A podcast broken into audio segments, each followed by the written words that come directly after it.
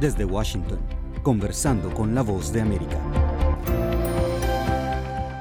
Bienvenidos a Conversando en la Voz de América. En nuestra emisión de hoy nos acompaña Isabel Soto, directora de políticas de Libre Iniciativa, una organización no partidista y sin fines de lucro dedicada a ampliar la voz de la comunidad hispana en los Estados Unidos. ¿Está bien así? ¿Lo dije bien, Isabel? Sí, así está bien. Bueno, bienvenida. Quería arrancar por un informe en el que ustedes formulan críticas al programa Bidenomics o Bidenmanía y querría saber cuáles son los puntos más relevantes de esa crítica, por favor.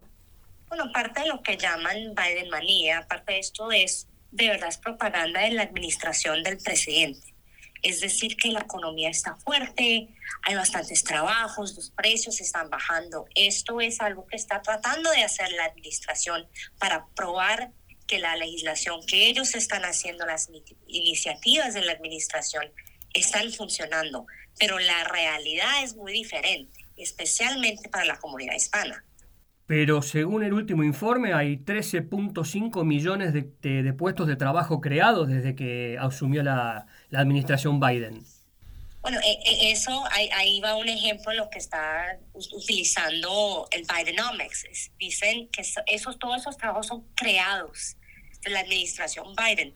Muchos de esos trabajos son trabajos que han vuelto después de, lo que pasó después de la pandemia. Eso iba a pasar no hay, crear un trabajo es algo muy diferente que vuelva a la economía un trabajo que ya existía antes. Si lo puedo preguntar de otra manera, en sus discursos Biden menciona a los hispanos y dice que sus políticas les ayuda. ¿Ustedes no, no opinan lo mismo? No, no, eh, de lo que se está viendo, más que todo, le ha hecho daño a los hispanos. Eh, si miramos ahorita el desempleo de hispanos está al 4.9 y ahora de eh, si se miran las otras encuestas y de, economistas, están esperando que el desempleo suba más hasta el fin del año. Entonces las cosas no se ven bien, especialmente en términos de precios también, que a, a nosotros, a los hispanos, nos afecta eso más que los otros grupos. Y lo estamos sintiendo cuando llenamos el carro de gasolina o se va al supermercado. Eso nos está afectando y eso son, eh, esas consecuencias son a cabo de las decisiones legislativas que ha hecho el presidente. O sea, ustedes están en desacuerdo con el informe del Departamento de Trabajo sobre el mercado laboral para hispanos, que ese informe dice que es un buen momento, ¿no? Eh, ¿No es esa su percepción? Es, yo, yo creo que es, eh, se puede decir, no, no estamos en una situación de caos. Entonces tampoco quiero decir que la economía estamos en un desastre pero tampoco se puede decir que está fuerte la economía y, el mercado laboral, tampoco. Estamos en un momento inestable, especialmente para para la comunidad hispana, que cuando hay declives económicos, la comunidad de nosotros somos los que lo vemos primero.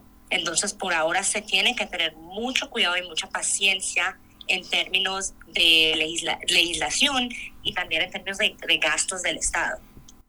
O sea, con paciencia podría mejorar, según la opinión de, ustedes, de, Libre, eh, con paciencia se podría mejorar en el ámbito de los hispanos, la economía. ¿Estoy, estoy bien o, me equivoco?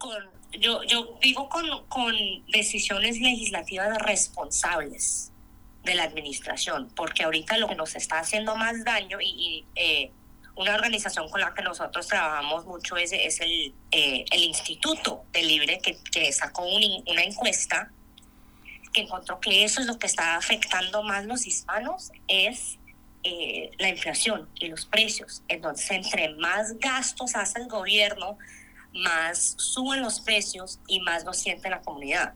En realidad la inflación eh, perjudica a todos, ¿no? ¿no? solamente a los hispanos, digo.